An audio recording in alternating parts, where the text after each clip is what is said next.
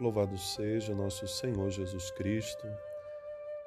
Irmãos e irmãs, hoje, quinta-feira da quarta semana do tempo comum, ouvíamos há uns dias atrás o chamado dos doze apóstolos, aqueles que Jesus quis na sua companhia para formar a sua primeira comunidade.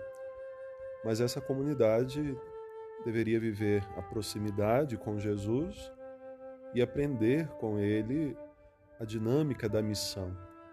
Porque mais tarde, como o evangelho de hoje nos mostra, seriam eles enviados para fazerem a mesma coisa que Jesus faria se estivesse lá. Mas como ele sabia dessa urgência missionária e de tantas pessoas que necessitavam, Jesus quis constituir aqueles doze apóstolos para serem seus representantes. E até hoje na igreja vivemos essa tradição. Os bispos são sucessores dos apóstolos. O Papa é o sucessor de Pedro. E todos nós, pela fé que recebemos no batismo, vamos também nos tornando participantes dessa sucessão. Somos participantes da missão apostólica. Por isso, a, a vivência missionária ela é chamada de apostolado, porque somos todos convidados pelo Senhor, convocados para essa missão, a fazer a mesma coisa que os apóstolos fizeram. No Evangelho de hoje, Jesus enviando esses doze apóstolos, ele dá três recomendações. A primeira é que não levassem nada para o caminho, que não se ocupassem de coisas supérfluas, coisas que poderiam atrapalhar até na caminhada, que fossem de mãos vazias, não levassem bolsa, nem duas túnicas, nem dinheiro, não se preocupassem com o seu sustento, aqueles que os acolhessem dariam o necessário também a eles. E aqui Jesus vai dizer que é preciso ir de mão vazia, mas com o coração cheio cheio da Sua presença e cheio da certeza de que eles estão indo para fazer acontecer em cada lugar a realização da graça de Deus, do amor de Deus, da misericórdia de Deus. Então é no coração que se carrega o melhor e não nas mãos.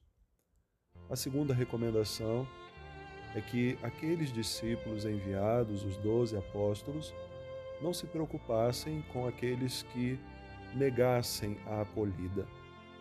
Se entrassem numa cidade, não fossem bem recebidos, ou se batessem numa porta, a porta de uma casa, e não abrissem para eles aquela porta, que eles seguissem adiante. Outros iriam acolher. Às vezes ficamos insistindo na mesma coisa, na mesma coisa, e Jesus hoje nos diz: vai adiante, tem outras coisas a fazer.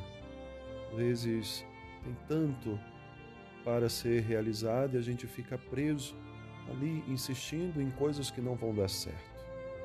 Jesus nos manda ter coragem de abrir mão disso e ir mais à frente. A terceira recomendação é que cure os doentes liberte aqueles que estão aprisionados por espíritos maus. E nesse evangelho se dá o princípio daquilo que hoje nós chamamos de sacramento da unção dos enfermos. Quando os discípulos, na presença dos doentes, em cada lugar que eles chegavam, ungiam aqueles doentes com o óleo.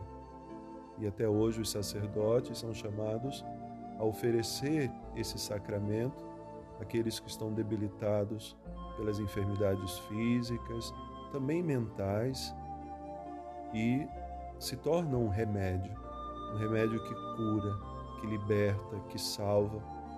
Então, o Evangelho de hoje é bem dinâmico e nós precisamos aprender com ele a viver a disponibilidade para fazer a vontade do Senhor, porque quando chega a hora, ele nos envia e precisamos levar a todos a boa nova da salvação e o cuidado para aqueles que mais precisam. uma boa oração. Deus abençoe.